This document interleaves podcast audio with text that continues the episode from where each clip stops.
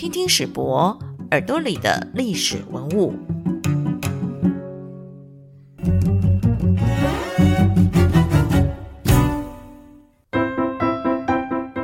朋友，大家好，欢迎收听《听听史博耳朵里的历史文物》，我是节目主持人朱佳琪。这个节目呢是由国立历史博物馆的馆刊《历史文物季刊》企划制作。我们会依着每一季不同的主题，邀请专家好朋友来聊聊历史文物的多元内容。在这里，我们将跨越时空的限制，打造一个属于听的行动博物馆。在疫情时刻，史博馆举办过一个线上展哦，叫做“宅家有礼”，让我们看到不同时代的家的模样，也看看古人宅在家里都在做些什么事。对你来说，家的意义又是什么呢？我听过有些父母亲呢，会跟老爱往外跑的孩子说：“哎，不要把家当成旅馆啊，只是回来睡觉而已。”那也听过呢，异乡游子说：“离开自己的家，就像失根的兰花。”我想，家在每个人的心中，在具体跟抽象上呢，似乎都代表着不同的意义。那么，就让今天的来宾跟您分享家的多重宇宙。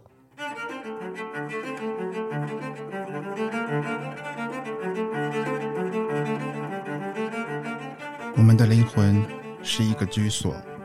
透过回忆起家屋与房间，我们学会安住于我们自己之内。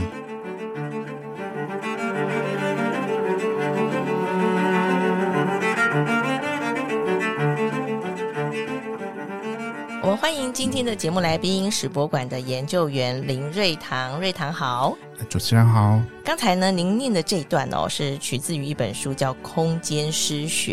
那么，您在这个季刊里头所写的文章里头呢，也引用了几段空间诗学的内容，来展现家的不同层面的意义。我想一开始，我们是不是可以先请您跟我们介绍一下这本书？因为其实看你写了之后，我好想去找这本书，就没想到。它已经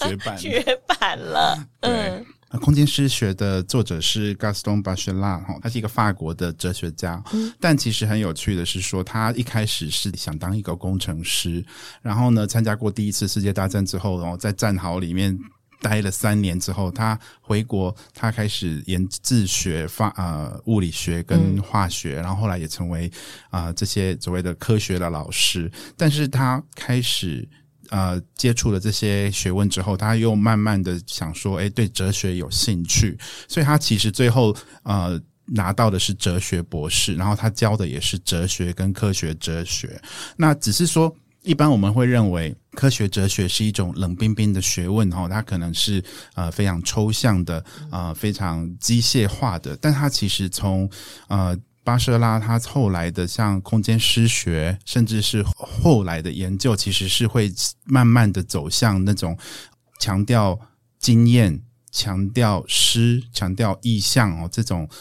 一般我们比较很难去跟呃科学联想在一起的这些内容。嗯，那空间诗学其实是一本应该说嗯影响力很大的书哦，其实它影响到的不只是。哲学哈，他对这个建筑，他对诗，对文学理论，其实都有相当大的影响。他甚至也是启发了妇科，他后来开从事知识考古学的研究。所以，我们说这本书，嗯，当然很希望说中文版能够再版哦。那只是说，它真的是一个。呃，其实，在对我们在博物馆工作的人，让我们也对物件它的意义呢，能够产生不同的呃想法。的确哦，其实呢，物件它是一个很具体的东西，但是其实它代表的意义，可能有时候呃，我们必须要用精神面的去思考它，它就会更呃被阐述的更完整。那其实像刚才一开始您帮我们念的这一段呢，它就很明显的告诉我们说。家这件事情，它除了是对于我们实实质的一个身体保护之外，它还要有很多心灵层面的保护。那像在呃这次的这个文章里头呢，您也提到了，就是以这次我们要介绍给大家的这些馆藏、这些物件呢，它好像也在这两方面都代表了一些意义。对，其实就是说，一般我们想到家，当然就是说，如果我们从建筑的角度，它就是比如说混凝土，嗯，比如说有墙、有空间。间的区划，但其实我们当我们啊走进家里要开始生活的时候，我们一定不可能满足于那种冰冷的那种建筑的带给我们的感受。那事实上，呃，从古到今哦，即使在啊，比如说先秦啊、两汉啊，当房屋落成的时候，他们也要举行种种的仪式，而这些仪式。他所祭拜的对象，那无无外乎就是像门啊、窗户啦、房屋的中间，甚至是你的道路、你的灶、你家的这个烹饪食物的地方。那为什么要做这些动作？其实，在某方面来讲，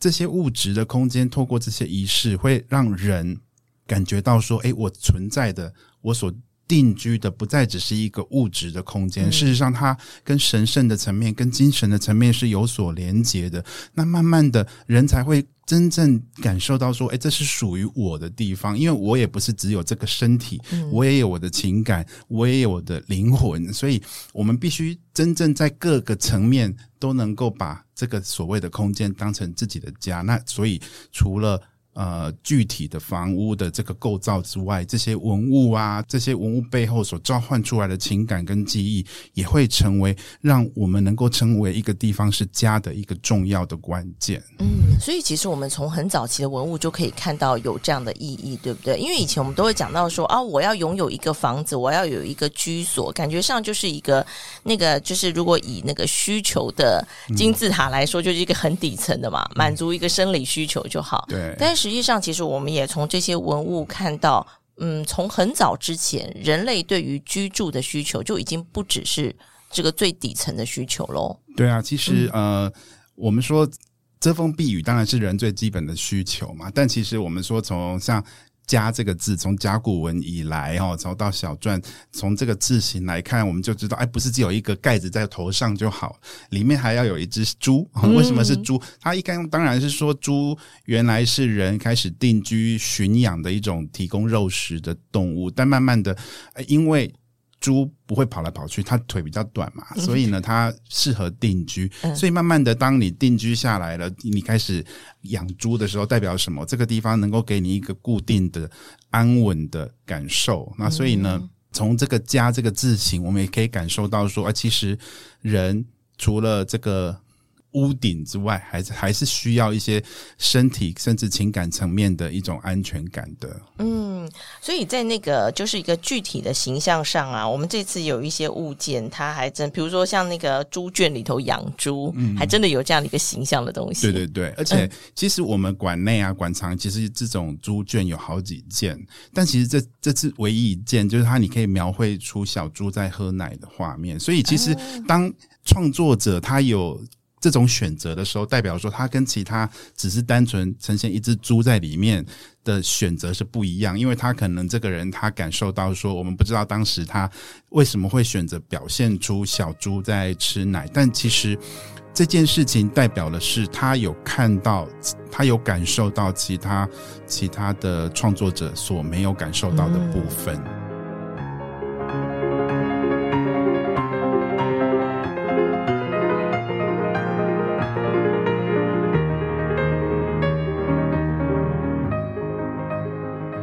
这个是我们提到的一个比较这个具体的这个物件哦，但是刚才呢，呃，你有提到就是说，其实，在精神保护面上，其实家给我们一个很重要的这种所谓的保护力或感受。那前面有提到五四，我们是不是也可以来谈谈？对，那其实五四它这种五种祭拜啦，我应该说，其实呃，在更古老的阶级，比如说先秦两汉的时候，阶级比较分明的时候呢，其实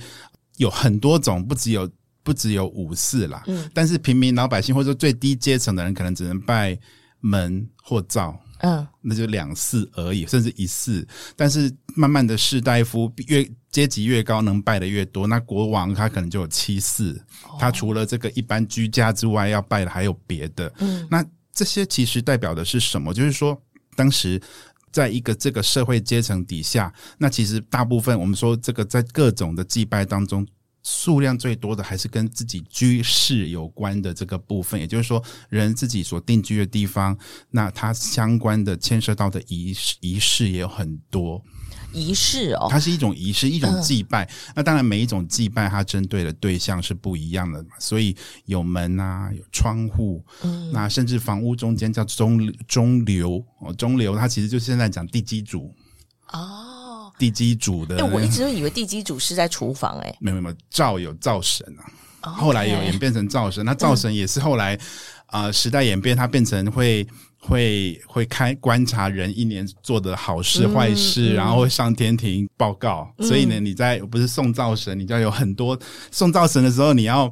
提早送他嘛。然后你就哎很多准备很多好吃的甜的东西，让他这个说好话。但是营造神的时候，你要晚一点，不能七早八早就要请他赶快回来。所以这背后当然也牵涉到，就是说呃。人对这个跟这个神这个层这个层面的关系是什么？他怎么去想象这个层面？因为所谓的这种送灶早啊，营造晚，呃，这件事情到现在还是这样。到现在大家在祭拜的时候，还是会依照这个方式去啊去做。嗯，所以呃。这这，我觉得是一个很有趣的现象。嗯，不过我有个疑问啊，刚才我们讲到，就是说，在这个空间里头的这个不同地方，然后我们啊都会想象它是有神明的，对不对？对。我以前都会认为是这样子，就是说，哎，我心中可能有几几尊不同的神，然后各守住我的空间的每一个不同的位置。但是，我觉得刚才您在描述的时候，比较像是说。我把这个物件或这个空间或这个方位视为是一个，就是它本身就是神灵的存在。对，因为其实当时郑玄在注这个《礼记》的时候，他有介绍这几种祭祀的对象。那他说，这其实只是小神，那他只是他居住在人间，去观察人的啊所谓的做的好事或不好的事情。也就是说，在当时，即使在对郑玄这个这个大学者而言，他他的认知就是，他们其实就是人身边的这些住在人之间、人群之间的神。那我觉得以现在的角度来，我会比较倾向于去想象说，哎，其实这些所谓的物质界之外的这层面，人所想象出来的这个层面，或是说人所感受到这些层面，其实也是基于啊。自己在这个空间中所感受，然后去去想象或者去感受、去感觉，说：“哎，这里有这些存在，那我应该要好好的关照我自己的行为，不要变成 被被打小报。”就是其实就是这样的意思啦。我才想这样的这样的想象，或者是这样的一个观念，可能在即使在从这些。古老的典籍当中，也可以观察到说，其实它意思大概也不脱是这样。嗯，所以很有趣的，就是像刚才我们在这个还没有开麦克风之前，您也跟我们分享了，就是说人类除了用祭拜的方式，因为这跟其实跟宗教也是有关系嘛，哈，之外，其实还有一些民俗的活动啊，但是现在我们就比较少看到。对啊，像比如说我们讲说这些啊，对五四，它其实后来当然衍衍生出对门神的祭拜，对灶神的祭拜。那其实台湾在更早之前有这种响号这样的一个习俗，那其实就是在冬至。之前冬至左右的时间，会准备很多煮好的红色的营养汤圆，然后在那个时间点呢，去粘在这些啊，比如说米呃呃米瓮啦、灶啊、门神啊、扫把这些东西上，啊表感谢他们在这个一年的期间内对居住在这里的人的照顾。那其实我们可以感受到说，哎，其实就是去想象自己身边的这些物，每一种。不管是空间，不管是物件，它其实都具有神圣的层面。那我们人类人透过这种表达感恩呢，也希望为自己去，呃，不不只是说让这个空间更呃更安全、更舒适，它其实也是希望去表达说，我跟这个更高的层面是有所连接，我能够用这个方式去感谢他，让他。感知到我的存在，这样哎，很棒哎！所以其实我觉得用这个角度啊，去看无论是我们现在自己居住的空间，或者是去看馆藏的这些物件，它曾经在古人的空间里头存在过的这些东西，我觉得那种感觉就会特别的不一样。嗯，对，其实我在博物馆工作，当然一方面我们要努力去。建立这个知识体系，然后把这些每个物件它的在社会文化中的代表的这个呃相关的历史呃的知识提供给观众。但有时候我们可能也还是需要去想说，这些物件当时都是人所创造来，然后是为了某些人、某些场合、某些空间来使用。那我们现在当然很多时候。透过文献，我们能够去想象，但更多时候可能也不能不完全能够确定当时使用的状况是什么。啊只是说，我们就像我们前面讲的巴学拉讲的，你除了理性的分析之外，你要可以还可以尝试运用自己的感知力、想象力去连接那种嗯，可能你在实际情况永远无法知道的东西，但透过想象力的连接，你能够让这些文物为你。召唤出不同的意义，这样对，而且有时候其实也可以连接我们现在自己的生活经验呐，哦。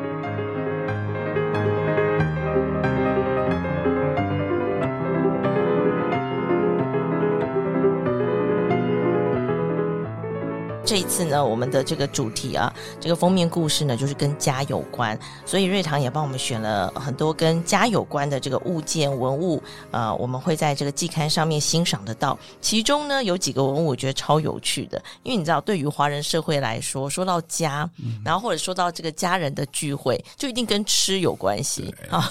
有没有？就是这个大家一定要聚在一起吃饭，很多重要事情就会在这里发生，这样子。所以在这一次的这个物件里头，我也看到您。选了一些馆藏是跟呃跟厨房有关，跟食物有关。对，像这里面汉的这个画像砖的拓本，我就觉得非常有趣，是因为我们可以看到各种食物哈，有肉有有鸟哈，所以他们也是有鱼，嗯，然后呢还有狗哈，狗呢以前我们都觉得说好像狗是要。抢那个偷食物来吃哦，所以整个是一个很热闹的厨房的场景，就让我们可以想到，比如说，我觉得最能最能够发生连接，就是说在农历过年前那种全家大小，整个厨房非常繁忙，你要准备很多食材，然后这些食材你要收好，不然被弟弟妹妹先拿去吃了 或是什么，就是说这是一个很热闹、很欢乐的场景。嗯，那所以其实我觉得，呃，在家里面当然。第一优先嘛，就是你除了安全之外，你当然还要温饱。所以呢，这些准备食物的地方啊，其实我们看到画像砖距离我们也很多年了，汉朝两千多年。那其实我们还是可以去感受到一种，哎。我可以认同这种这种这种热闹的感觉，嗯，对。那其实另外还有一些像，因为篇幅没有办法放进去，像火锅啊，我们馆藏有两件火锅，一个是呃瓷器，一个是珐琅器。那其实火锅也是一个我们。至少我讲，华人社会很重要的一个 一种一种吃东西，对，一定要火锅，对。然后呢，火锅就是说，无论如何，新的人来到了，你再放食物进去，又可以是吃一顿热腾腾的呃饭嘛。所以其实这是一个呃，也是蛮有趣。那我们馆藏的两件火锅啊，都是清朝的时候。那我们也知道说，清朝的时候的这个火锅也是很流行的，从民间到到皇室都是很喜欢。呃，用的东西这样，嗯，不知道他们吃火锅跟我们现在吃涮涮锅也不一样，应该是比较像我们的涮涮锅，因为它其实我们馆藏里面的那那两件火锅呢，大概直径都大概二十公分以内，哦，所以是小的，感觉像是个人锅，就每个人来个小火，哎，好可爱哦，不是鸳鸯锅那种巨大的，对，其实我那时候看。因为图片都觉得很大，但实际看尺寸，觉得哎，真的是比较像个人锅。哦。对，哎，如果我们有机会把它复原一下，古人如何吃火锅，我觉得蛮有趣的。真的。可是刚才您在提到哦，就是那个呃，厨房非常热闹的那个画面啊，其实也让我联想到我小时候其实还有这个画面呢，就是当你家族聚在一起的时候，然后所有人要一起来准备那个团圆饭。对。但你就想。现在真的不一样了。第一，厨房都变小了，大家塞不进去。对。第二，大家可能都外就是点那个 外卖的，对对，或者甚至直接出去吃，对不对？所以那个气氛就完全不一样。其实，在这一次啊，你还选了两个这个摄影的作品，我觉得也非常的有趣哈，都是蔡慧峰的作品。其实他也描述了在那个年代的一个家居生活的状态。也让我们有一种你知道，就是跨越时空，一种穿梭回去到那个年代的感觉，又跟现在的家庭生活也很不一样。这两个作品可不可以来跟我们介绍一下？好，那其实蔡蔡慧峰这两件哦，其实大概都是一九六零年代，然后这两件刚好拍摄的地点都在台北。那其实我觉得有一点可能我们要先知道的是说，在他真正开始做这种拍摄之前。呃，在过去比较，在他之前比较流行的是那种叫做我们说蓝金山大师的这种集景摄影。那集景摄影是需要在暗房里面后置出来，但是在他之后，慢慢就有一派呃叫做计时摄影开始流行。那计时摄影强调的就是说，你在快门一按下去以后，你就不做改动。当然这是一个理想啦，嗯，很多时候我们也不能完全确定它。是不是画面是这样构成的？那只是说，我觉得在这两件作品有一个嗯很强大的张力在里面，就是说，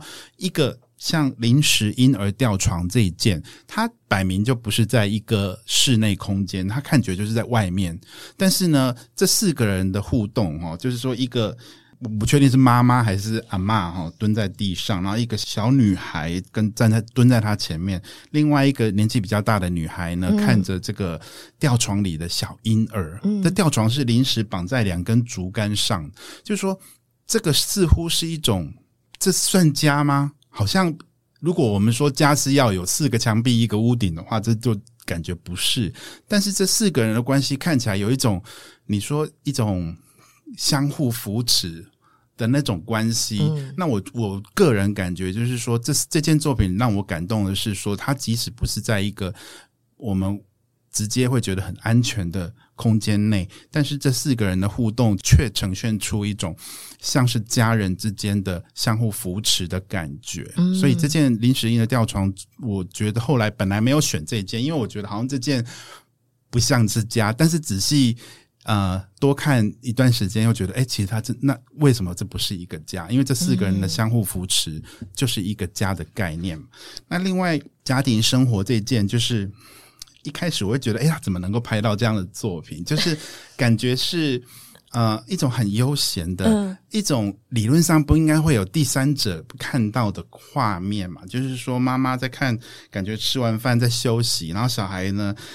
他一个躺在他的脚上，一个躺在榻榻米上面，然后一个坐在藤椅上，不知道在干嘛，在玩他的手指。嗯，那这是一个，嗯，你会觉得，哎，他们就是不用担心下一秒会发生什么事，就是一个也不用呃忙着去洗碗，哦，去啊洗锅子、洗碗盘这样，那就是一个大家这四个人都很自在，都很舒服，嗯，都能够做自己。所以我觉得，哎，这张照片后来我觉得非常感动，是说不管他在什么样的情况下拍到的，但他确确实捕捉到了一种家居生活的构成，就是说我们不用去假装自己是什么样的人，我们就可以开开心心的。没有任何的伪装的，当我们自己，不管是大人还是小孩，嗯，对。而且你在这一段呢，你又呃运用了这个空间诗学里头的一段话，你说：“当家屋是健全的，风暴就是好的。”对这句话也是当时我在读的时候非常感动的，因为他意思其实就是说，我们都希望生活中不要有风暴，最好都是晴天，一直一直都晴天呃下去这样。但事实上不会是这样的，只是说如果你有一个很好的空间在保护着你，那么当风暴来临，那你跟家屋一起去面对风暴，并且战胜风暴，那么这个时候这个风暴其实就是一种。啊，透过挑战来更确认你的这个价值的东西，所以它会是一个好的。所以当时巴舍拉引用这段话的时候，他其实真正要强调的就是说，不要担心风暴，或者说所谓的风暴，其实就是一种让家屋更为健全的一种佐证而已。